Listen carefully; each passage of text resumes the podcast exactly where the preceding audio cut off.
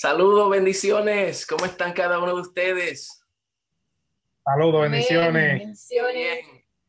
Gusto ver, verles. Gracias por conectarse. Eh, estoy bien emocionado y bien entusiasmado por esta noche, verlos primeramente. Me hacen falta. Ah, y también por lo que Dios va a traernos en esta gloriosa noche, ¿verdad? Como impartición y como enseñanza. Así que espero que cada uno estén bien, eh, que hayan disfrutado esta semana gloriosa y que estén listos y preparados para ser edificados en esta verdad gloriosa. ¿Cuántos están listos? Amén, qué bien. Pues le damos la bienvenida a aquellos que por primera vez estén con nosotros, ¿verdad? Gracias por conectarse. Eh, como ustedes bien saben, pues ya tenemos receso, eh, los grupos de vida. Y, en este mes de mayo, pues vamos por las cuatro semanas consecutivas, vamos a estar trayendo unos temas acerca de la formación del carácter, como líderes, como hombres y como mujeres, eh, como embajadores del reino. Y, y entonces, pues debemos de estar listos y preparados traiga una libreta, un bolígrafo para apuntar, eh, para que así usted pueda, ¿verdad? También digerir esta, esta información y usted también pueda revisarla y también la pueda impartir adelante. Antes que nada, pues queremos ah, eh, comenzar en oración, darle gracias al Señor por este día maravilloso, eh, porque nos permite reunirnos a través de estos medios para así continuar con nuestra tarea de edificación, ¿verdad? Eh, siempre es un gozo verles y aunque mi preferencia es hacerlo en persona, ¿verdad? Ya que de esa manera podemos abrazarnos, podemos eh, estrechar nuestros brazos, ver nuestra reacción cara a cara, pero gracias al Señor que a través de estos medios nos permite, ¿verdad?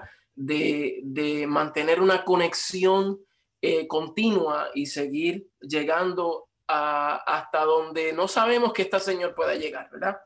So, vamos a orar eh, y, y así iniciamos para maximizar nuestro tiempo. Amén. Padre, te doy gracias, Señor, te bendecimos por este día tan glorioso, esta noche gloriosa, Señor, porque Tú nos permites, Señor, y nos ha dado acceso para acercarnos ante tu trono de gracia, porque ahí es donde alcanzamos misericordia y gracia para el oportuno socorro.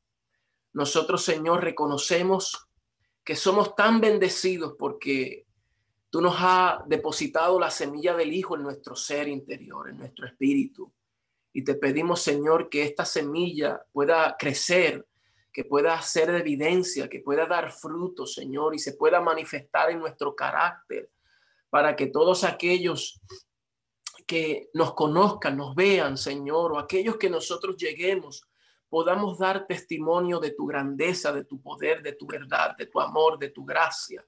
Señor, te doy gracias por cada uno de los hermanos, cada uno de los estudiantes que están aquí reunidos, Señor, que han sacado de su tiempo su tiempo valioso para invertir en su espíritu, para invertir en su conocimiento, Señor, porque tú quieres que nosotros conozcamos tu verdad, que te conozcamos a ti, el único Dios verdadero. Señor, te pedimos que tú ensanche nuestra mente, que tú ensanche nuestro corazón, que todo lo que se ha de hablar y comunicar proceda de tu espíritu, proceda de tu boca, Señor. Solamente somos un instrumentos eh, como un portavoz para comunicar lo que tú has puesto en nuestro espíritu, Señor. Gracias te damos, nos dedicamos a la edificación, a la palabra de edificación, porque es poderosa para transformarnos, Señor. Así que en el nombre poderoso de Cristo Jesús, por el Espíritu Santo, te damos gracias.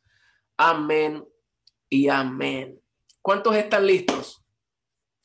Amén, qué bien. Ok, mi hermano, primeramente queremos decirles, ¿verdad? Que estas últimas semanas estuvimos de vacaciones, mi familia y yo, y por eso eh, después que regresamos, pues hemos tomado un tiempo de cuarentena, ¿verdad? Ya que estamos un poquito afectados de salud, pero estamos bien, gracias al Señor, y estamos en victoria, simplemente que para seguir los protocolos y para guardar eh, a los demás, pues estamos nosotros aquí en casa guardaditos pero esperamos que ustedes eh, nos mantengan en sus oraciones, ¿verdad? Eh, siguen personas conectándose, espere un momento. Eh, esperamos que usted nos mantenga en sus oraciones, ¿verdad? Y, y nada, gracias al Señor por este medio, ¿verdad? Porque como quiera nos podemos reunir y podemos seguir enseñando. Así que vamos a entrar rápidamente en la temática de hoy. Como les dije, vamos a hablar acerca de la formación del carácter. Eh, es un tema muy, muy esencial, muy importante en, en, en, el día de hoy, ¿verdad? Tenemos que hablar del carácter, tenemos que, que desarrollar líderes que reflejen el carácter de Cristo, ¿verdad? Y hay tres palabras que definen muy bien nuestro objetivo como iglesia del Señor. Una es calidad, otra es unidad y la otra es cantidad. Y lamentablemente hay estadísticas del crecimiento de la iglesia que suelen a considerar la cantidad ah, de personas, pero eh, hay una especie de fiebre de seguir creciendo, creciendo y creciendo sin considerar la calidad. Y ahí es donde viene el carácter, ¿verdad? De que todos aquellos que se congreguen, todos aquellos que nosotros vamos eh, eh, ganándonos para el Señor, que lleguen a expresar la vida del Hijo. Ahí habla de calidad, ¿verdad? no solamente es cantidad, a Dios no le interesa simplemente la cantidad, sino que le interesa la unidad y le interesa la calidad. Las tres son importantes. Y hoy pues vamos a hablar, ¿verdad? Eh, acerca de la, de la calidad de nuestro liderazgo, la calidad de nuestra vida, que nuestra vida dé un testimonio, que sea un reflejo del carácter de Cristo. Entonces, en la noche de hoy, eh, en la noche de hoy, pues vamos a estar hablando, bueno, eh, en, en, el transcurso de este mes, mejor dicho, vamos a estar hablando en dos partes. La parte número uno, vamos a hablar el carácter de un hijo o una hija de Dios. ¿Qué es el carácter? ¿Y cuáles son las virtudes del carácter que Jesús enseñó? Eso lo vamos a ver en la primera parte. Posiblemente la primera parte nos tome dos miércoles. Y en la segunda parte vamos a hablar de los principales factores en la formación del carácter. Los principales factores en la formación del carácter. Y ahí vamos a hablar los factores naturales que influyen, pero no determinan el carácter de una persona. Factores decisivos en la formación del carácter. Eso es lo que vamos a estar hablando, ¿ok? Y estas clases van a durar aproximadamente 75 minutos, no más de eso, posiblemente un poquito menos, eh, aunque no se lo puedo prometer, ¿verdad? Pero sí intentaré todo lo posible para, que, para ajustarnos al tiempo, para, para eh, eh, respetar su tiempo, ¿verdad? Pero creo que 75 minutos para un taller como este es muy adecuado, ¿verdad? So, vamos a entrar rápidamente en el primer tema, en la clase de hoy, la introducción. Uno de los temas más abordados en la Biblia, ya sea directamente o indirectamente, es referido al carácter. ¿Ok? Jesús, eh, mire esto, Jesús habló más acerca del carácter que del cielo. Wow.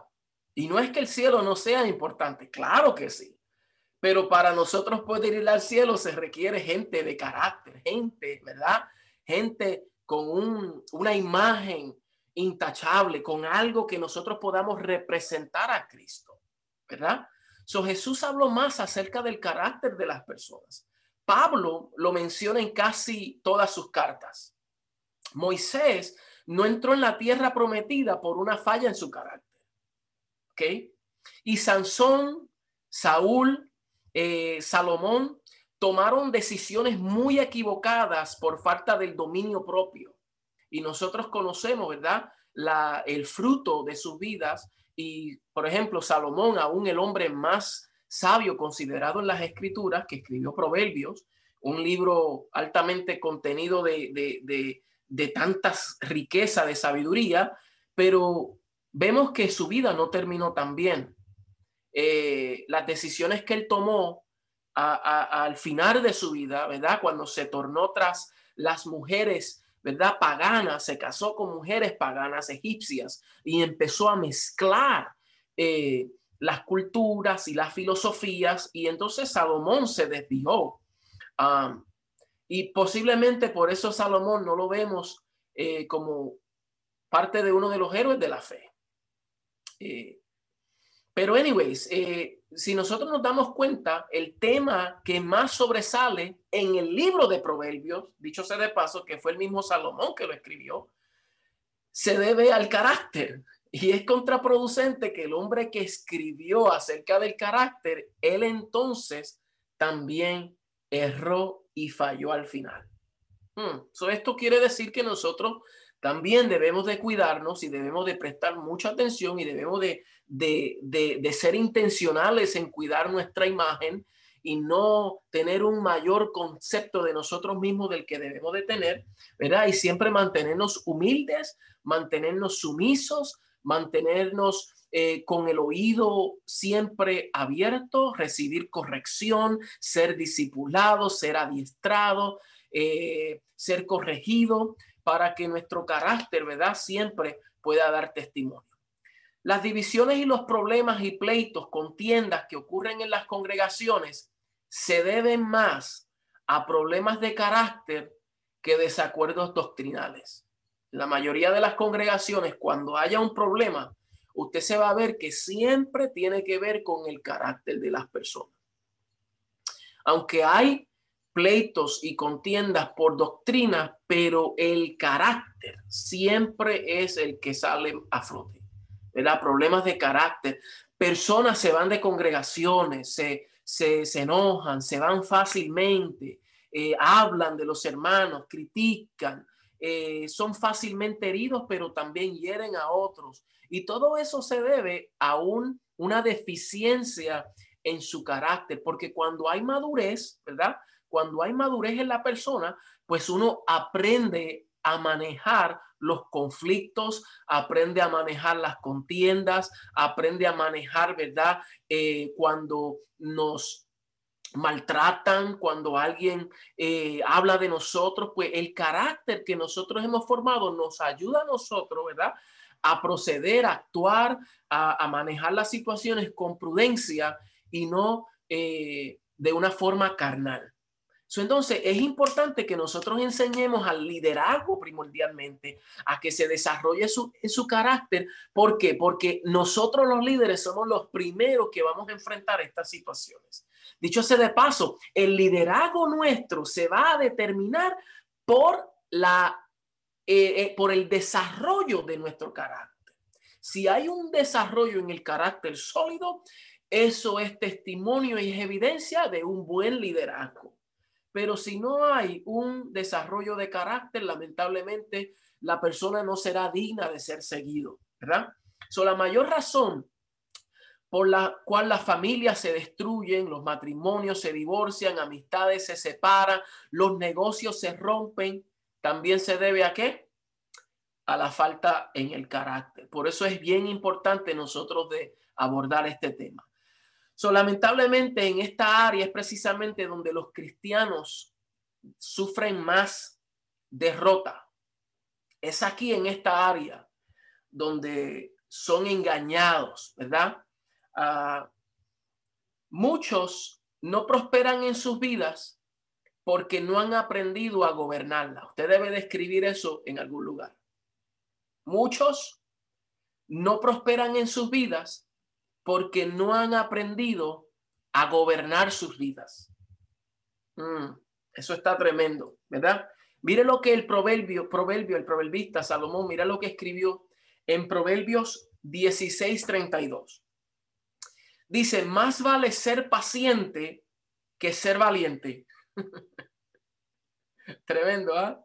Más vale ser paciente que ser valiente. Más vale el dominio propio que conquistar ciudades.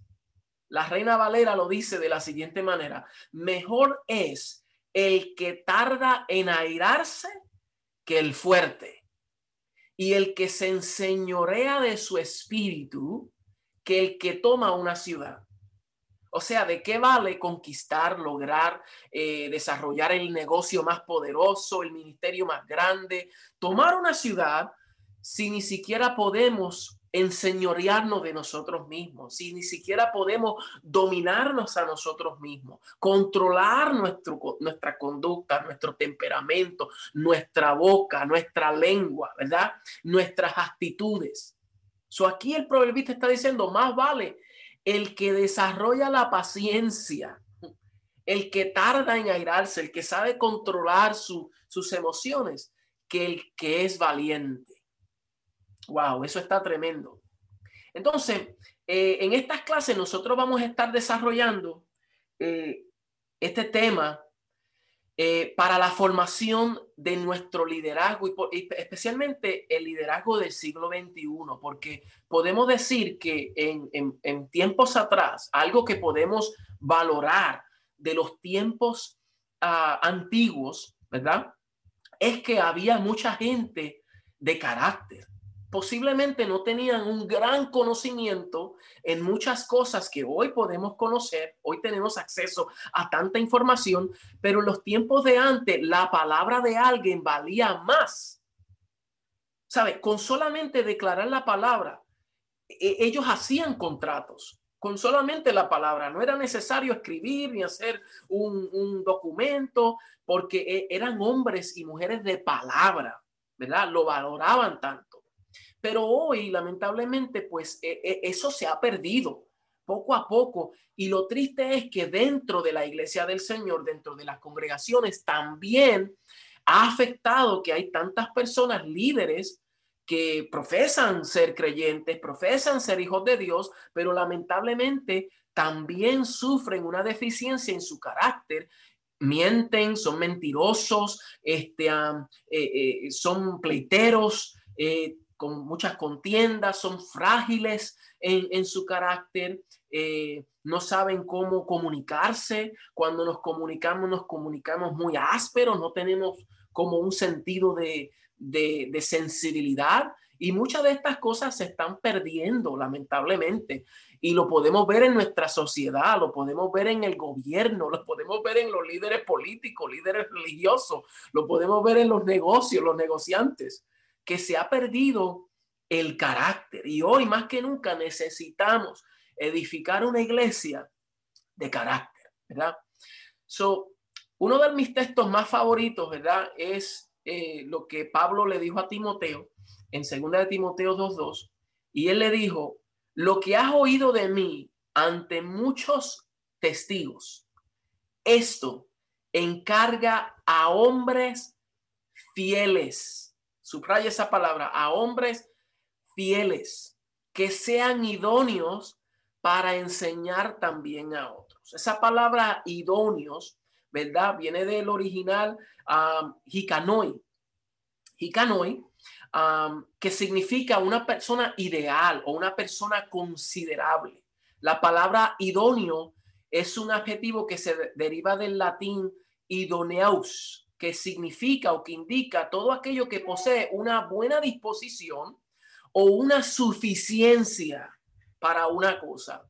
So, la palabra idóneo es sinónimo de alguien que sea apto, alguien que sea capaz, alguien que sea habilidoso, habilidado, eh, que tenga habilidad, que sea efectivo, que esté dispuesto, que sea inteligente y que tenga un buen carácter, ¿verdad? entonces Pablo está diciendo esto, toda esta palabra de gracia, lo que tú has escuchado de mí, encárgaselo no a cualquiera, a hombres fieles, a mujeres y hombres fieles, fieles al Señor, fieles a su propósito, fieles a su encomienda, fieles a la asignación, ¿verdad? Se requiere fidelidad al Señor y se requiere personas idóneas, capaces, aptos Y para ser capaces se requiere ser capacitado, se requiere ser instruido, se requiere ser edificado, se requiere ser corregido, se requiere ser adiestrado, entrenado, todas esas cosas. So, el hecho de que usted ha tomado su tiempo hoy para ser edificado, usted está tomando el tiempo, ¿verdad? De absorbiendo no solamente la información, sino la impartición del Espíritu para que usted pueda ser formado en su carácter, que todos nosotros estamos creciendo, ¿verdad? En mi caso, yo también estoy creciendo, yo también estoy aprendiendo, yo también estoy siendo formado. Ninguno de nosotros, ¿verdad? Eh, eh, somos perfectos en nuestra naturaleza humana, aunque somos perfectos en Cristo, pero nuestra naturaleza humana está siendo transformada, ¿verdad? Es ahí en el alma del hombre donde está siendo transformada día tras día, ¿verdad? Entonces, esto es bien importante. Ahora, mire estas citas, citas de personas muy famosas y personas eh, que muchos de ustedes creo que conozcan, citas acerca de lo que es el carácter. Eh, perdón. Dice aquí Oswald Chambers, dice Oswald Chambers era un maestro escocés, un maestro escocés. Él dijo, el carácter de un santo es la disposición a manifestar persistentemente a Cristo en todo lo que realiza. Wow, esto está tremendo. Eh, fíjate, tengo tres más que se me olvidó ponerlo en el PowerPoint, pero se los voy a decir. Eh, dice Alexei Testoley, que es un autor ruso, él dijo lo siguiente, todos piensan en cambiar el mundo, pero nadie en cambiarse a sí mismo. Todos piensan en cambiar el mundo, pero nadie en cambiarse a sí mismo. George Washington que ustedes conocen que fue el primer presidente de los Estados Unidos, él dijo lo siguiente, espero tener siempre suficiente firmeza y virtud para conservar lo que considero que es el más envidiable de todos los títulos, el carácter de un hombre honrado. Eso fue lo que dijo George Washington. Y este, Albert Einstein, que es un físico, ustedes conocen a Albert Einstein, él dijo, la relatividad es aplicable a la física, pero no a la ética. o sea que para la ética, la ética debe de ser absoluta, no relativa. ¿Ok? So ahora vamos a, entrar eh, en qué es el carácter. ¿Qué es el carácter? Aquí voy a hablar de las definiciones y las explicaciones. Carácter es la palabra castellana de la palabra jacter, la cual viene del verbo harasein, que significa imprimir o grabar. Es como una estampa. ¿Se acuerdan las máquinas de escribir de los tiempos de antes, lo que en inglés se llama un typewriter? Cuando usted le daba un typewriter, usted le daba una tecla y salía una, un bracito que tenía una letrita, una letra, y esa letra grababa en el papel, marcaba en el papel. A esas letras se le llamaban carácter, character. Por eso en inglés a las letras se le llaman characters, caracteres. ¿Ve? ¿Por qué? Porque, eh, mire bien, porque este, esto de carácter es bien profundo, porque en todo un individuo hay un enigma interior hay un, un grafos interior, hay una marca interior del espíritu y, y, esto se va manifestando, lo que hay adentro se va manifestando en el exterior. Todo el mundo tiene un enigma interior, pero tiene un signo exterior. Si se presionan los botones correctos, va a manifestar lo que tiene por dentro. Por eso algunas personas, ese refrán, ese refrán que dice, oh, don't push my buttons, no apresione mis botones. Muchas personas lo asocian, ¿verdad? Con, si me apresiona los botones incorrectos, voy a sacar mi mal genio. A eso se están refiriendo cuando dicen, no presione mis botones. pero es porque cada persona en lo más profundo de su ser, ¿verdad? Tiene un carácter, tiene una esencia, un enigma, pero, pero eso se va a manifestar en su, en su vida exterior como carácter. So, cuando nosotros vemos a una persona por primera vez, nosotros vemos sus ojos, vemos su estatura, el color de piel, eh, el color de cabello, vemos su estilo, eh, vemos eh, todas sus cosas externas, pero nadie puede ver el carácter de la persona con su ojo físico hasta cuando la persona comienza a hablar, comienza a comunicarse, comienza a reaccionar ante los problemas, ante las dificultades, las circunstancias, cuando se expresa en sí mismo, cuando aquello que estaba oculto empieza a darse a conocer, de esa manera es que la persona empieza a exhibir su carácter, quién verdaderamente es. Yo estoy seguro que usted, al igual que yo, nos hemos topado con personas que cuando usted lo ve, presentan un porte, wow, tú sabes, como de, de importancia, de grandeza, eh, una persona a lo mejor muy limpia, eh, muy parecida tal vez, pero cuando comienza a hablar y comienza a comportarse y comienza a actuar, usted dice, ay Dios amado, ¿qué era esto? Porque las apariencias engañan. Mujeres bien atractivas, preciosas, y cuando usted conoce su estilo de vida, usted dice, ay Dios mío, por eso es importante conocer a una persona profunda, ¿verdad? Entonces, el carácter es aquello que, se, que sale desde lo interior. El carácter es la manera íntima de ser una persona, lo más íntimo de una persona. Es la suma de todos los rasgos de un individuo, tal como su conducta lo evidencia. So, so, para que el carácter verdadero se refleje, se tiene que dar a conocer a través de la conducta de una persona. Es la integración de todas las virtudes y defectos morales de la personalidad. Y, por último, el carácter define lo que verdaderamente eres cuando nadie te ve. Es lo que eres. Muchos definen quiénes son por lo que hacen, pero no es el hacer que define quién tú eres, es quién tú eres que define lo que tú debes hacer. Las personas correctas hacen las cosas correctas. Las personas incorrectas hacen cosas incorrectas, ¿verdad? Lo corruptible hace eh, cosas corruptibles, corruptas, pero los incorruptibles hacen cosas incorruptibles. So, esto es bien maravilloso. El, carácter de una persona se manifiesta por su manera habitual de comportarse en lo, en en lo cotidiano y en diferentes situaciones dadas. Y esto incluye sus actitudes, su modo de sentir, pensar, hablar, actuar, reaccionar y aún hasta decidir. So, ¿Cómo usted decide las cosas.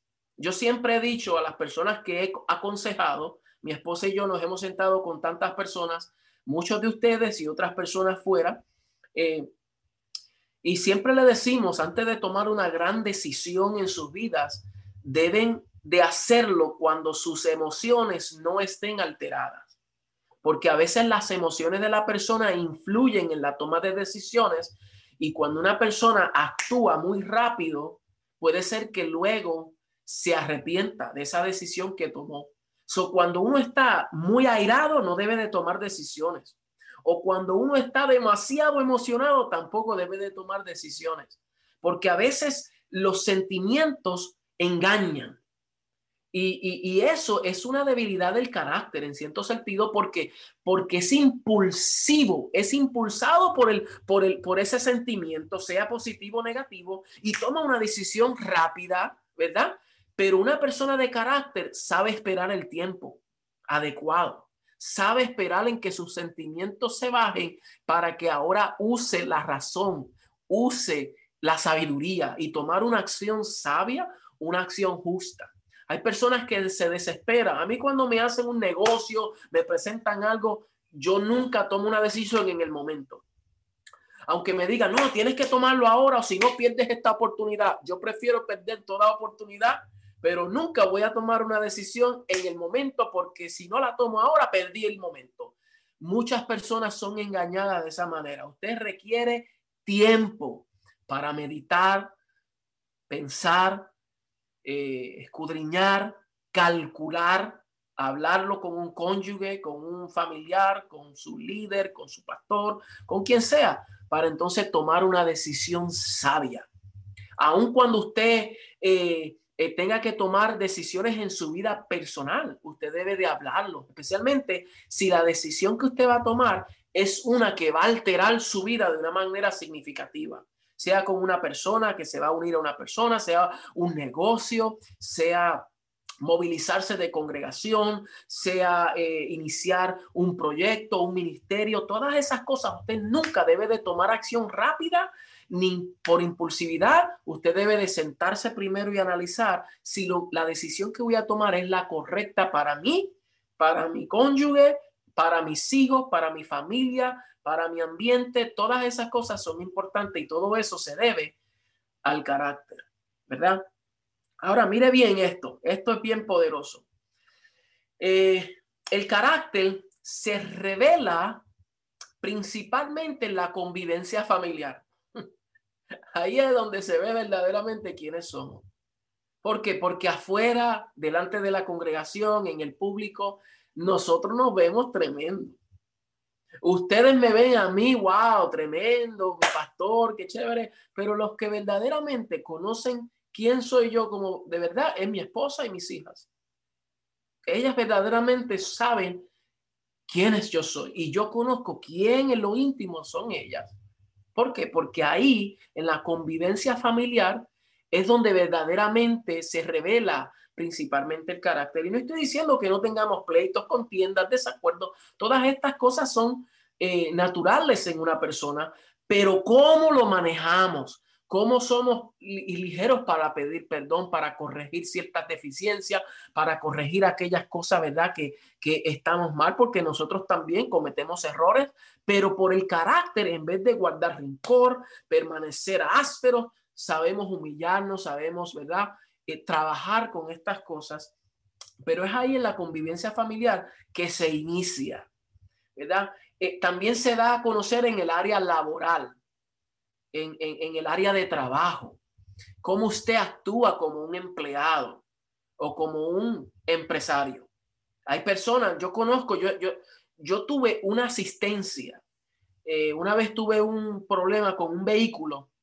Uno de mis vehículos fue chocado y yo tuve que llevarlo a un taller de, de hojalatería para que me arreglen el carro o me lo declararan, este, el seguro me lo declaró como pérdida total, entonces tuve que hacer unos trámites y el dueño del negocio, lamentablemente, era cristiano, pero su ética de trabajo era horrible era mentiroso, engañador, engañaba, estafaba los seguros y de verdad que yo no me gustaba trabajar con él. ¿Por qué? Porque esas cosas no deben de ocurrir en un hijo de Dios, ¿verdad? So, so, so, en nuestro trabajo, nosotros vamos a ver de qué clase de personas somos. Si somos personas que cortamos siempre, nos robamos el tiempo, ¿verdad? Eh, hacemos lo menos posible que debemos hacer. Eh, eh, hablamos, damos un mal testimonio en el trabajo. Acá en las congregaciones, uh, nos queremos, nos queremos llevar todo, ¿verdad? Queremos cantar y que se oiga hasta, hasta en el cielo y en el infierno, pero en el trabajo, las personas cuando nos ven a nosotros dicen, cristiano, wow, Dios amado. Entonces, estas cosas son bien importantes. Debemos de cuidarnos en las bromas muy rojas, eh, o sea, chistes colorados, eh, eh, pasarnos con personas que, que podemos asociarnos con personas, pero no ser íntimos con personas, ¿verdad? Que, que no están a la altura, ¿verdad? De, de, de, de, este llamamiento. Debemos de cuidar nuestra imagen, es lo que quiero llegar. Hombres no deben de salir con mujeres, aunque sean compañeras de trabajo, para irse a almorzar solos. Mujeres tampoco deben de hacer esas cosas. Yo digo esto, mi hermano, porque esto ocurre y esto ha sucedido y todas estas cosas debemos de cuidar nuestro carácter, nuestra imagen. Esto también el carácter se da en las áreas, eh, las relaciones interpersonales, en el trato con las personas, en el cumplimiento de los deberes y las responsabilidades. Ahí es donde el carácter se revela principalmente. ¿Verdad? Ahora, eh, el carácter, hay una diferencia entre el carácter y la reputación. Son dos cosas muy distintas, parecidas, pero no es lo mismo. La reputación es lo que otros piensan que yo soy. Sin embargo, el carácter es lo que realmente yo soy. ¿Ok? So, en otras palabras, reputación es lo que el hombre mide, pero el carácter es lo que Dios mide. Wow. Lo que Dios va a ver en mí. Porque muchos pueden tener una buena reputación, pero no significa que son gente de carácter. Mucha gente pueden ser famosas, no significa que sean gente de carácter. Mucha gente son conocidas, ¿verdad? Pero no significa que sean gente de carácter. Hay gente de carácter que son conocidas y hay gente de carácter que ni siquiera usted nunca lo escuchará en ningún, en ningún social media ni nada y son hombres y mujeres de carácter. So, eventualmente, el carácter determina lo que yo hago realmente. Y eso lo vamos a ver más adelante. Mire esto en Primera de Samuel, un texto muy conocido, Primera de Samuel 16, 7. Eh, ustedes conocen, ¿verdad? Cuando el profeta Samuel fue a ungir al rey David, y ustedes conocen bien la historia, cuando él va a la casa de Jesse, ¿verdad? Pues dice, y Jehová respondió a Samuel, no mires a su aparecer ni a lo grande de su estatura, porque yo lo desecho, porque Jehová no mira lo que mira el hombre, pues el hombre mira lo que está delante de sus ojos, pero Jehová mira el corazón. No olvidemos que Dios le dijo esto a quién? A un profeta. Póngase a pensar por un momento. Samuel, un profeta de Dios, y Samuel se equivocó siete veces o seis veces. Porque cada vez que él iba a ungir al próximo rey de Israel, se equivocaba con uno de los hijos, ¿verdad? De Jesse. Y, y, lo juzgaba y decía, este es. Y él dijo, no, ese no es. Señor le decía, ese no es. Ese no es. Tampoco es ese. Pero Señor, mira, mira su estatura. Tiene porte de rey tiene eh, apariencia de rey, tiene, se, se, comporta, mira cómo se viste a lo mejor, mira, mira cómo, cómo su, su, su apariencia. Y, y, y el Señor le dijo, no mires, yo no miro lo que los hombres miran. ¿Verdad? Entonces, no olvidemos que este profeta se equivocó, fue un hombre llamado por Dios y cometió el mismo error que muchos cometen y fue que fue impresionado por la apariencia, por la reputación, por lo que ven los demás. Dios le dice que no sea como los demás. So, hay muchos, hay muchos que han usado este texto eh, equivocadamente para excusar su mediocridad o disfrazar su carnalidad. Dos cosas cuando disfrazan su carnalidad, porque por un lado las personas viven desordenadas, miren, escucha bien esto, viven desordenadas, eh, viven eh, eh, desordenados en su apariencia exterior, muchas veces exagerando en la forma de vestir, en la forma de hablar, mostrando lo que no deben mostrar, ¿verdad? Se descuidan su pudor, ¿verdad? Manchan su imagen, deshonran el templo del Espíritu Santo, y hay personas que hoy dentro de las congregaciones, eh, hombres y mujeres también, que proyectan una imagen demasiado, han cruzado el otro extremo, enseñan sus cuerpos, van al público y, y tienen una carnalidad en sí, ¿verdad? No dan testimonio de Cristo. Y después usan este texto y dicen, es que Dios no mira lo de afuera, Dios mira solamente el corazón. Pero la realidad es que si el corazón estuviera bien, entonces también uno sabe cuáles son los límites. Uno sabe poner límites, ¿verdad? Porque una cosa que el legalismo ha hecho es enfocarse en lo exterior y se han ido a un extremo, pero el libertinaje se va al otro extremo. Entonces tenemos que ser personas, ¿verdad? Prudentes, sobrias, sabias. Esto no se trata de copiar el mundo, de, de, vernos como, como los demás, sino que tenemos que conocer nuestros límites. ¿Por qué? Porque tenemos que dar testimonio, no de nosotros mismos, no de nuestros gustos, sino de Cristo, de la imagen de Cristo. Entonces, por otra parte, eh, otros no se preocupan bien, no se preparan, mejor dicho, no se preparan bien en hacer algo para el Señor, eh, sea un talento, en un negocio, una habilidad, en, arte, en música, no se preparan bien, son mediocres. Y después dice, ah, es que el Señor no, no mira lo de afuera, el Señor lo que está mirando es el corazón. ¿Verdad? Entonces, ninguna cosa ni la otra, ni una ni la otra. También para el Señor debemos de hacer las cosas con excelencia, ¿verdad? Porque si lo hacemos con excelencia es porque sale de un corazón excelente sale de un corazón que quiera hacer lo mejor para el Señor. Eh, y por otra parte, pues la excelencia en hacer las cosas a perfección tampoco es evidencia de tener un corazón recto delante del Señor, porque hay gente en el mundo que hacen cosas perfectas, a la perfección, y sin embargo no tienen un buen carácter. Son nada de esas cosas son evidencias para dar testimonio de un carácter correcto. ¿verdad? So, usted puede ganar una reputación ah, de la noche a la mañana, eh, pero verdaderamente se trata del carácter, del carácter que nosotros reflejemos, ¿verdad? Eso es lo que Dios está buscando de nosotros. Seguimos. Ahora, hay, una diferencia entre el carácter versus la personalidad. La personalidad de, la, de, de, una persona, ¿verdad? So, en general se usa este término carácter para referirse a aquel aspecto de nuestra manera de ser que tiene que ver con nuestras virtudes o defectos, con lo que está bien y lo que está mal.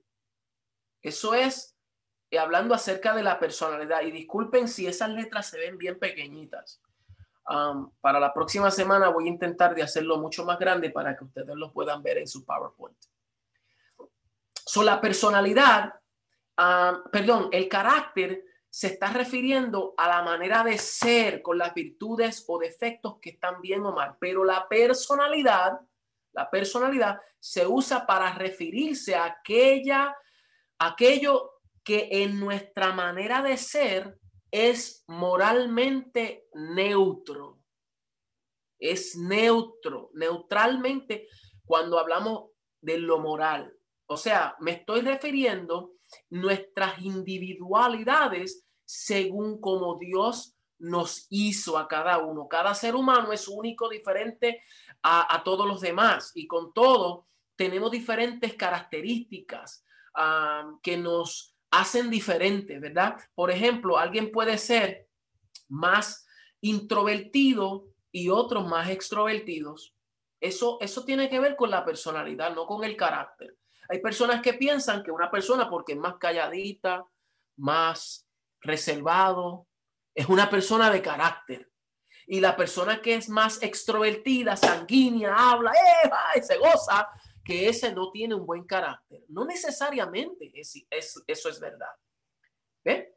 Hay una persona que es efusiva ah, y otro más tranquilo, otro más explosivo, ¿ves? Son un poquito más rápido, hablan, son más coléricos, ¿verdad? Yo tiendo a ser un poco más colérico, más eh, áspero en hablar a veces. Tengo que cuidar en cómo yo hablo, eh, mientras que hay otros que hablan bien tranquilo, con una paz, y, siempre mantienen este porte. Yo quisiera hablar de esa manera, pero a veces no me sale.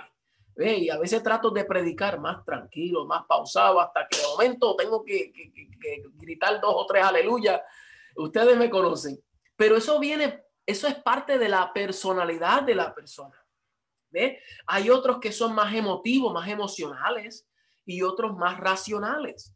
Y una no castra la otra. El hecho de que nosotros también hablamos acerca de que no somos emocionalistas, no quiere decir que no seamos gente emocional. Tampoco podemos irnos al otro extremo y castrar las emociones, porque las emociones fue algo que el Señor nos dio como parte de nuestra alma. Nosotros lloramos, nosotros nos reímos, nosotros nos airamos, nosotros eh, sentimos. ¿Por qué? Porque eso es parte de nuestro ser interior. Pero el problema es cuando somos gobernados tanto por la emoción o gobernados por la razón, también es otro problema. ¿Verdad? So hay que tener un balance en los dos, pero estas, estas eh, personalidades, estas características corresponden a la personalidad de la persona y no necesariamente al carácter. También una persona puede ser sanguíneo, otro melancólico, otro colérico, otro flemático. Todas esas cosas corresponden a la personalidad.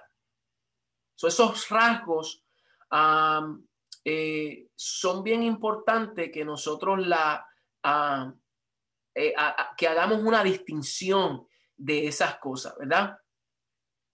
So, debemos de distinguir los rasgos de carácter de las características propias de la personalidad. Ahora debemos recordar que todo lo que en nuestra manera de ser es reprobado por la palabra de Dios debe de ser corregido.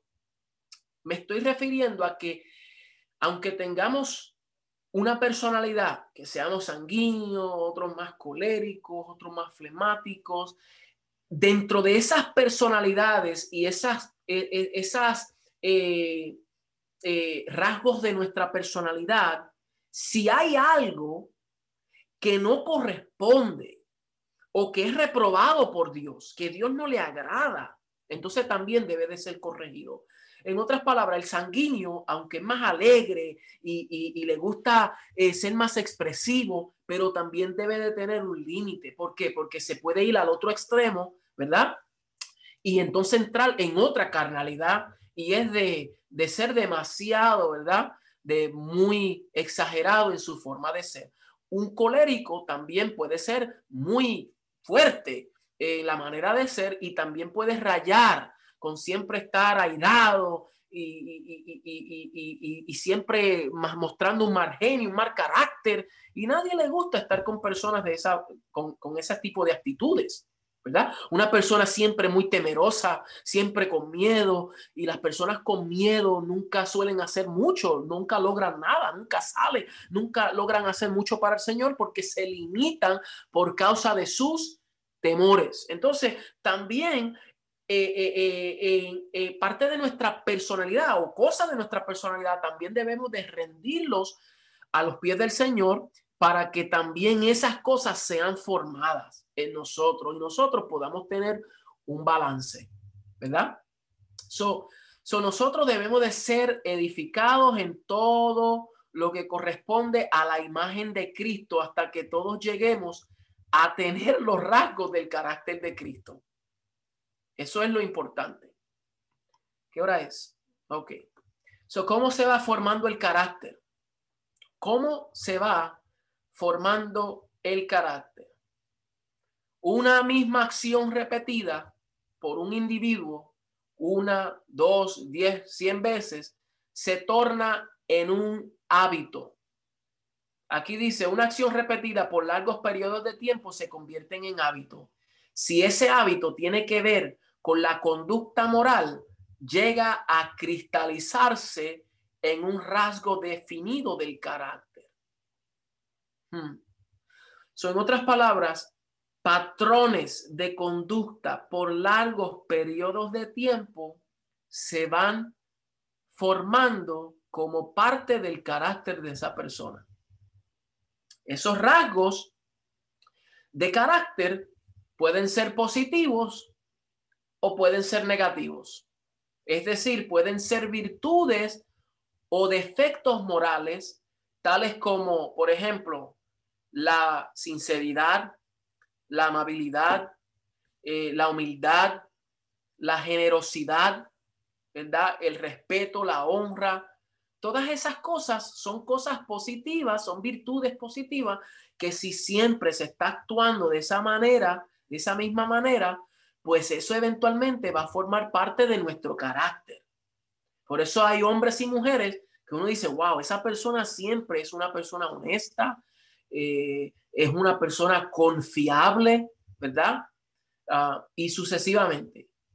Pero también hay defectos tales como la falsedad, la mentira, la ira, la soberbia, ah, el egoísmo, la lascivia, todas estas cosas carnales, ¿verdad? Eh, eh, todo eso también cuando se, se, se, se accionan por largos periodos de tiempo, también vienen a formar parte de nuestro carácter. Hay personas cristianas que mienten mucho y siempre mienten y, y, ni siquiera se dan cuenta cuando mienten. Son unos mentirosos profesionales y necesitan rendir esa parte al Señor. Hay otras personas que siempre están airados y, cuando tú hablas con ellos, eso tienen un, rostro así. Y Dios mío, no hay como un, break. Eh, hay otras personas también que son bien soberbios, que uno no le puede decir nada porque siempre saben, ellos saben mejor que nadie. Y tú le quieres dar un consejo, pero ellos tienen la palabra, ellos saben cómo hacerlo y, son un poco soberbios en esa área y por eso la soberbia, la soberbia, pues se convierte hasta en hechicería, dice, dice eh, Samuel, ¿verdad? Que la hechicería como hechicería también es la obstinación. Como pecado de hechicería es la obstinación. Y la obstinación es una persona soberbia. Y esto eh, el Señor lo estaba refiriendo a Saúl. Saúl era un rey muy soberbio, muy soberbio. Dios le decía que hiciera una cosa y él hacía lo contrario. ¿Ve? Él quería hacer tanta, mire, hasta Saúl, hasta queriendo hacer cosas para el Señor, porque ¿se acuerda cuando él, cuando él venció, no me acuerdo si eran los amalecitos, quién era, eh, tomó el botín, todo, todo el ganado y todas las cosas, ¿verdad? Lo ganó y el Señor le dice que no sacrificase nada. Él no quería nada de eso. Y él viene y quiso sacrificarlo como quiera, como ofrenda al Señor. Y el Señor dijo, como pecado de hechicería es la obstinación. Que el Señor ve que aunque tú tengas buenas intenciones y tú quieras darme ese sacrificio a mí, pero si lo hace por soberbia, lo considero en hechicería y hechicería es brujería. ¿Por qué brujería? Porque una persona obstinada es como un hechizo y una persona bajo un hechizo es gobernada por unas fuentes externas. Wow. Ay, ay, ay, ay. Entonces no se trata de hacer cosas para el Señor si el corazón y si el carácter no está alineado con lo que Él quiere. ¿Por qué? Porque el Señor nos va a pedir ciertas cosas en obediencia, pero también ciertas cosas las va a rechazar y nosotros también tenemos que obedecer en eso, ¿verdad? So, esto es bien importante que los, los, um, los, las conductas por largos periodos de tiempo van formando el carácter, o, o, mejor dicho, se van convirtiendo en un hábito y el hábito luego se convierte en un carácter. So, so, al principio, mire esta gráfica y con esto voy concluyendo. Al principio, mire el número uno, la conducta va forjando el carácter. Eso comienza con la conducta, cómo nos comportamos, cómo actuamos, lo que hacemos por largos periodos de tiempo, lo que decimos, nuestros hábitos, ¿verdad? Por ejemplo, tomar, tomar como hábito la lectura de la palabra. Eso debe de convertirse en un hábito. La oración debe de convertirse en un hábito, no solamente cuando yo lo sienta, cuando crea. Hay momentos en que a veces me voy a orar y como que no siento, pero es el hábito de querer hacerlo todos los días, de sacar un tiempo para orar, para leer, para escuchar, para escudriñar. eso se va convirtiendo en un hábito y luego eso va formando nuestro carácter. Y eso se aplica también en las cosas negativas. Si siempre estoy haciendo lo mismo y siempre estoy haciendo lo mismo, y, sea con el social media, sea con amistades, sea con lo que yo veo, lo que hago, lo que oigo, si lo hago, esa conducta por largos periodos de tiempo, pues va a formar el carácter. Pero luego que el carácter se ha formado, ahora eso naturalmente va a condicionar la conducta. Es un ciclo. ¿Por qué? Porque ahora una persona con el carácter correcto se va a comportar como es digno. Una persona con un carácter pobre se va a comportar como lo que es. Entonces, esa, eso es bien importante. Y en conclusión, en conclusión, hay algo muy fundamental para nosotros, ser hijos de Dios, líderes, ministros de Jesucristo, embajadores, representantes del reino. Hay algo que es fundamental y esto consiste en manifestar el carácter de quien nos llamó y a quien nosotros servimos. Una de las características de los ministros del reino es que reflejan el carácter del rey, quien nos llamó. So, no nos enfoquemos en desarrollar únicamente un ministerio, una empresa exitosa según el criterio de los hombres, sino desarrollemos el carácter según el diseño de Dios. Escriba eso.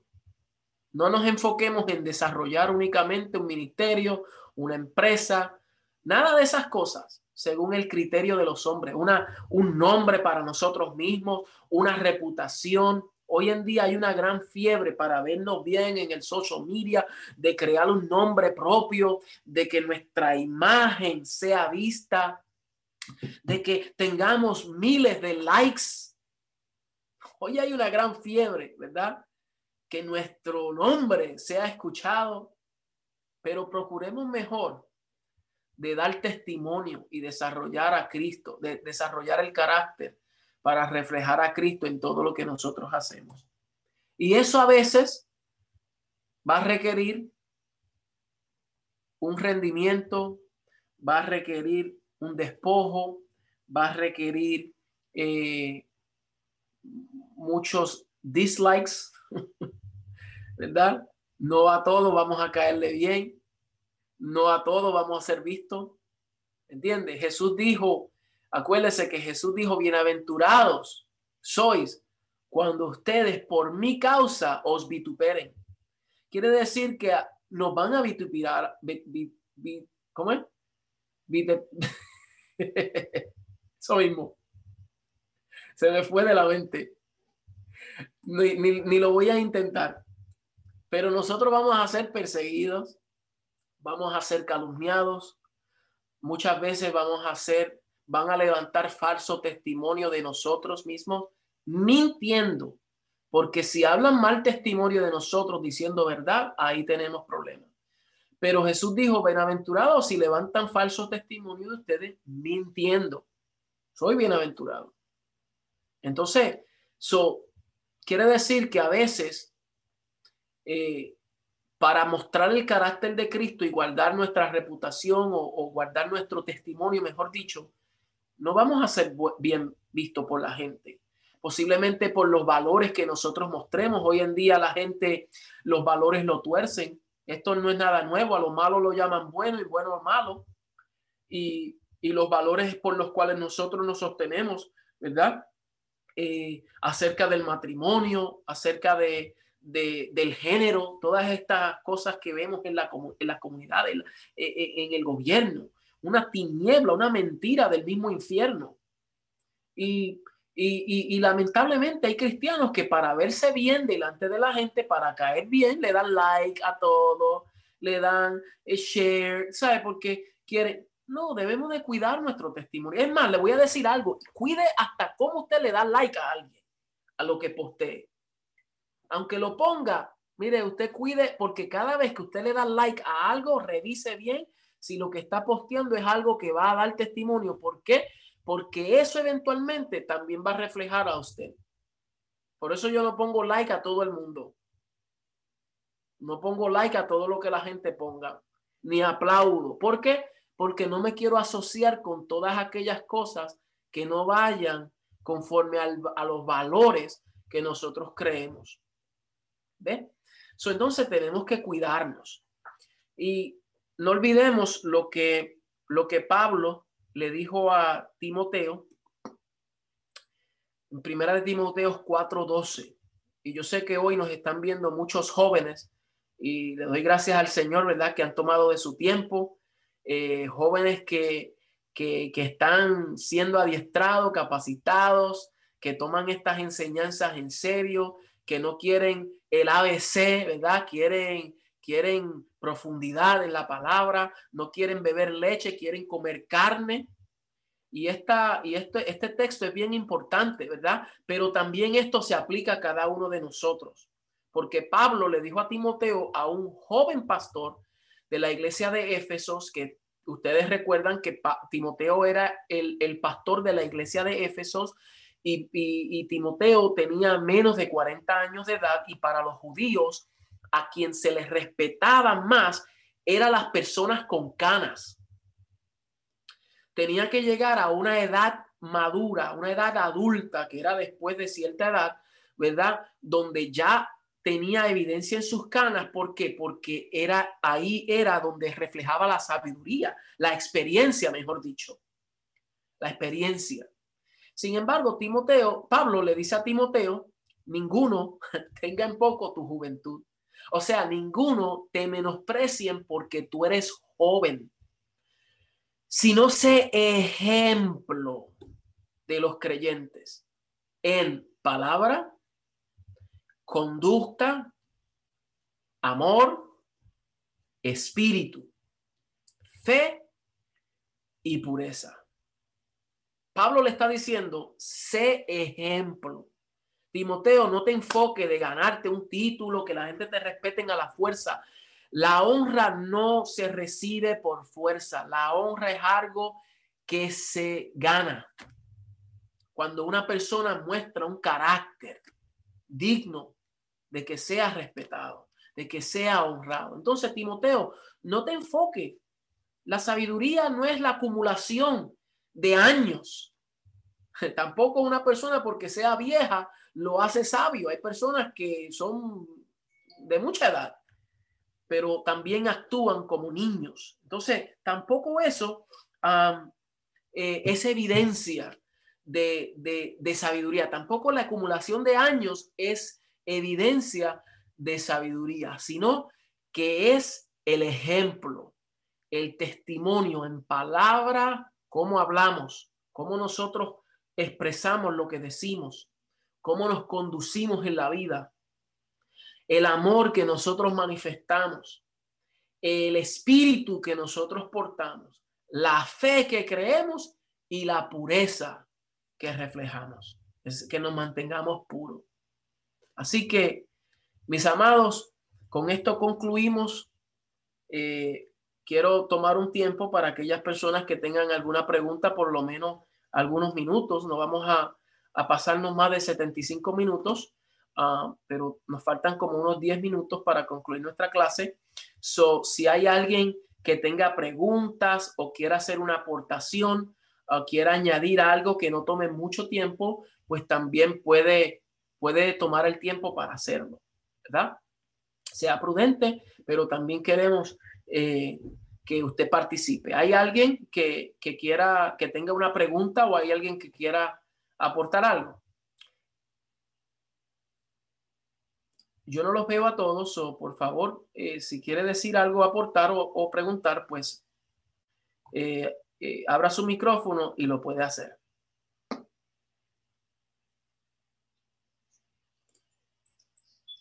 No todos a la vez, por favor. Ok, esto me... No, ¿verdad? Pastor, yo. Si tiene pregunta, levante la mano así, mire, de esta manera. Pastor, um, Pastor Víctor. Pastor Víctor. Ok, no. Perfecto. So, concluimos entonces con esta enseñanza. ¿Cuántos, cuántos, oh, Victor had a question. sido edificados? ¿Estaba muy buena la clase? ¿Ah? I think his audio no oigo. is off. He can't hear us. Oh. Ahí. Send a text. Yeah, Pastor Victor wanted to say a question. ¿Ustedes me oyen? Yes. Yes. Mi esposa me dice que ustedes no me oyen.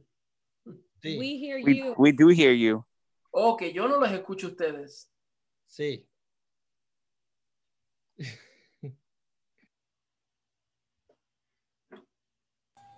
Pastor Víctor, si quiere, um, haz la pregunta y yo trato de comunicar de, de este lado. Mire ver ahora. Ahí, sonido. Pastor, ¿me escuchas? Mm. Willy. Nosotros te escuchamos, Pastor. Víctor. No, no oigo, yo perdí totalmente el sonido, no sé por qué, estoy revisando aquí. Wow. Ok. No, no, no. Es eh, eh, más que una pregunta, es como una a- agregar una aportación acerca del carácter. Cuando habla de, del- del carácter de que Disculpen. es algo que no, no cambia. Como, la, como decía el pastor, las letras, los números no cambian, son los Ah, mismos. ok. No. Ahora, Ahora sí, pastor. ¿Me escuchas? ahora, ahora sí. Ok. Disculpen. So, ya, no, no, eh, solo agregar un poquitico, un poquitico más a lo que dijiste acerca de la definición en cuanto a carácter, que mencionaste que las letras son, son caracteres, los números son caracteres y son cosas que no cambian, eh, no cambian de, no importando las circunstancias. Entonces, cuando Dios habla de carácter, es algo que nosotros tenemos que permanecer en integridad, en público, en el secreto, es algo que no cambia ni en la China, ni en Japón, ni en Colombia, ni en El Salvador. Somos los mismos, las mismas personas en público, en el secreto. Entonces, algo para, para agregar dentro de esa defini- definición también está la de estatua. Creo que viene también de, de- de estatua o, o, ¿cómo se dice? Um, eh, statue, bueno, que no, no cambia, que, que se queda ahí mismo y que no cambia, y no importando las tormentas, las circunstancias, el día, la noche, la lluvia, eh, la nieve, es el mismo. Entonces, de esa manera, eh, es que Dios eh, nos demanda a tener un carácter. Amén. Muy bien. Muy buena aportación. Gracias, pastor. Amen. ¿Alguien más?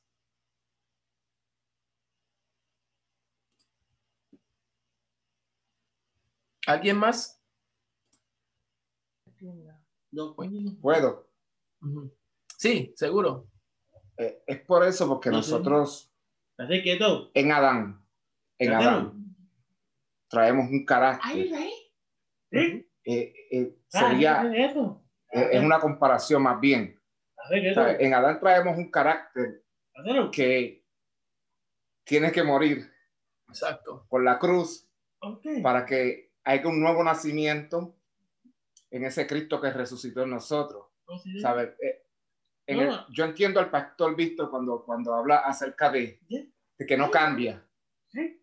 pero nosotros sí tenemos la oportunidad de cambiar, porque nosotros, nuestra vieja naturaleza está siendo quitada, está siendo ese carácter que traemos del mundo, está siendo puesto en la cruz, muriendo, para que entonces ese Cristo que ha nacido de nuevo en nosotros sea el que se exprese.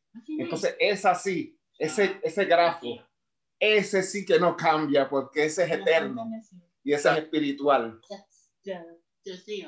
Exactamente. Eh, o sea, el carácter que, que- que el pastor Vito está diciendo, el carácter de Cristo en nosotros no debe de cambiar. Debemos de ser iguales, tanto aquí, si nos vamos de vacaciones, debemos de ser la misma persona, ser uno, ser uno. O sea, que aquí delante de ustedes no puedo tener un- una, una, ¿cómo se dice? Una imagen de una forma de ser, una proyección de una forma de ser, o proyectarme de cierta forma y después cuando me voy de vacaciones me voy por allá, allá soy desordenado, hago otra cosa. Pero José, tienes razón que cuando uno está en Adán, cuando uno no ha nacido de nuevo, hay ciertos rasgos, ciertas cosas que han sido formadas en nosotros por causa de los patrones de conducta que hemos aprendido en nuestra niñez, que nos han enseñado, lo que hemos visto, lo que hemos escuchado, todas esas cosas han ido formando ese carácter en nosotros. Cuando venimos a Cristo, eso tiene que morir. O sea, ninguna persona que ha nacido de nuevo, y esto particularmente yo lo he visto en nuestra cultura, nuestra cultura latina, ¿verdad? Puertorriqueños, especialmente. Y, y, tengo autoridad para decirlo porque yo soy puertorriqueño. Pero nosotros decimos, ah, yo soy así. Ustedes me conocieron así. ¿Ve? Y yo no cambio. Y, y, y esa conducta o esa forma de ser que también ocurre en todas las nacionalidades, no solamente en nosotros, pero nosotros, ¿sabe? Predomina el que nosotros soy así, así me quedo. Y no puede existir ese comportamiento y esas palabras. Nosotros tenemos que morir al yo. Tenemos que morir a nosotros mismos, aquellas cosas que nos caracterizaban en el viejo hombre. Pero ahora en Cristo somos una nueva criatura y ahora tenemos que sí. Cuando dicen yo no tengo pelo en la lengua, bueno, debería de tenerlo. Porque eh, a veces hay cosas que no se deben de decir, que un hombre, una mujer de Dios no debe de decir. Yo me he mordido la lengua muchas veces. Ahora, hay cosas, hay momentos que no puedo callar, pero hay momentos en que sí debo de callar, porque si hablo voy a herir, voy a dañar, voy a perder, voy a... Entonces, eso, eso, esa, esa conducta no debe de existir en nosotros, ni esa actitud. Nosotros debemos de rendirnos a la voluntad del Padre y ir siendo edificados según el carácter de Cristo. ¿Alguien más? Hermana Carmen Sandoval.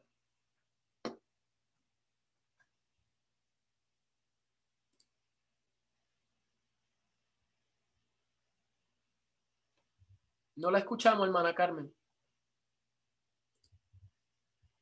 Ok. Ahora. El carácter no solamente se manifiesta en lo que hablamos, sino también en nuestro lenguaje corporal. Muy bien. Y tenemos que estar apercibidos como nosotros podemos decir una cosa con la palabra, pero decir otra, lo contrario con nuestro lenguaje corporal. Muy bien. Eso también es muy importante, ¿ya? Sí. Muy, muchas gracias por eso. ¿Alguien más? Y con esto concluimos para no pasarnos de los 75 minutos. ¿Una persona más? No veo las, las manos, así que, ok, mis amados, muchas gracias. Eh, con esto concluimos. Oh, perdón. Jacqueline, ¿usted tiene la mano levantada? Sí. Ok. Pastor, este, eh, en relación al tema que usted hablaba del carácter, yo digo que la, eh, nosotros lo que hemos este, eh, nacido de nuevo, debemos de tener la conciencia, este, la convicción de esa, ese, esa transformación que hay en nuestras vidas. Porque muchas veces nosotros decimos, si cambio mi manera de pensar, decimos que cambia nuestra manera de vivir. Pero es que mm, primeramente debe cambiar mi manera de, de, de, de, yo entender quién es el que habita en mí. Porque si hemos entendido quién es el que habita en mí, mi manera de pensar va a cambiar. Es al revés. ¿Ves?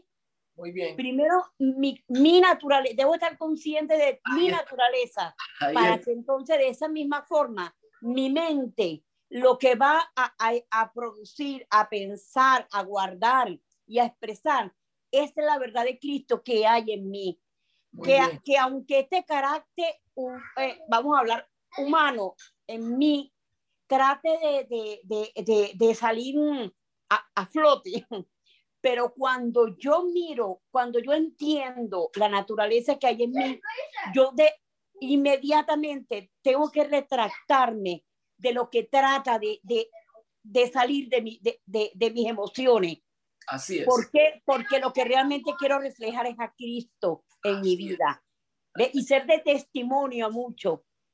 Entonces, cuando yo me callo, yo doblego mi carne y le doy la, y le, doy la oportunidad al Espíritu Santo de trabajar en mí. Muy bien.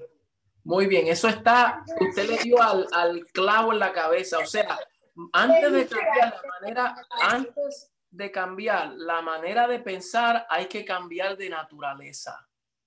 Si usted no ha cambiado en su naturaleza, entonces será difícil de cambiar de pensamiento. ¿Por qué? Porque la mente de Cristo corresponde a una nueva naturaleza. Entonces tiene que haber un cambio de naturaleza. Porque por eso usted nunca le puede exigir a un gato que vuele. Porque el gato nunca va a poder volar. ¿Por qué? Porque no corresponde a su naturaleza. Entonces a veces nosotros en nuestras carnalidades queremos cambiar cosas, pero si no ha cambiado la naturaleza, ¿verdad? Entonces jamás lo podremos lograr. Y para eso se requiere un nuevo nacimiento. Cuando verdaderamente nacemos de nuevo, entonces permitimos que, que Cristo vaya trabajando en nosotros y aquellas cosas que estaban mal, ¿verdad? Pues se van y yendo, eh, van siendo transformadas en nosotros. Cuando pasa el tiempo, debe de haber una evidencia del cambio. Si pasan dos, tres, cuatro, cinco años y todavía no hay evidencia del cambio, entonces tenemos que revisar si hemos nacido de nuevo. ¿Verdad? So, bueno, gracias mis amados, muchas gracias por su atención prestada y por sacar de este tiempo. Para la semana que viene, pues vamos a seguir con esta temática y vamos a ir un poquito más profundo en esto del carácter. Hay tanta tela que cortar. Dicho sea de paso, no creo que en estas enseñanzas, en estos miércoles cubre todo lo, lo que quiero traer. Posiblemente lo incluya en alguna de las prédicas los domingos o, o haga un live o algo para, para nosotros cubrir áreas que no tendremos el tiempo en estas clases, pero creo que es necesario y que va a ser de mucha bendición y de edificación para nuestras vidas. Así que oramos y así concluimos eh, en esta noche.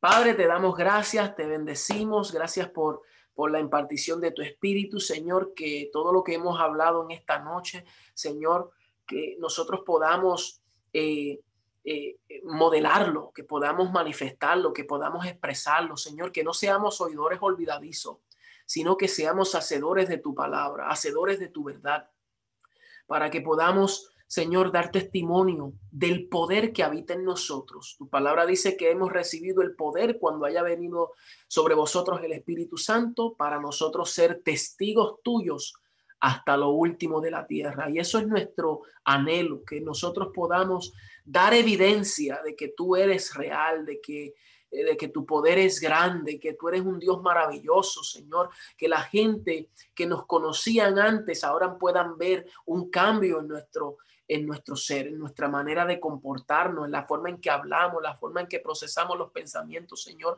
para que nuestra familia, nuestros matrimonios, nuestros hijos, nuestros familiares eh, y, y aquellas personas que nos rodean, Señor, puedan verte a ti a través de nosotros. Gracias te damos, Señor.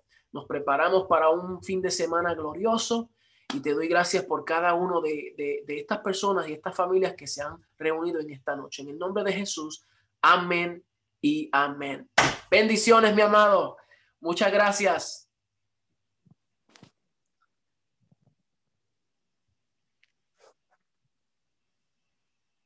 Bye.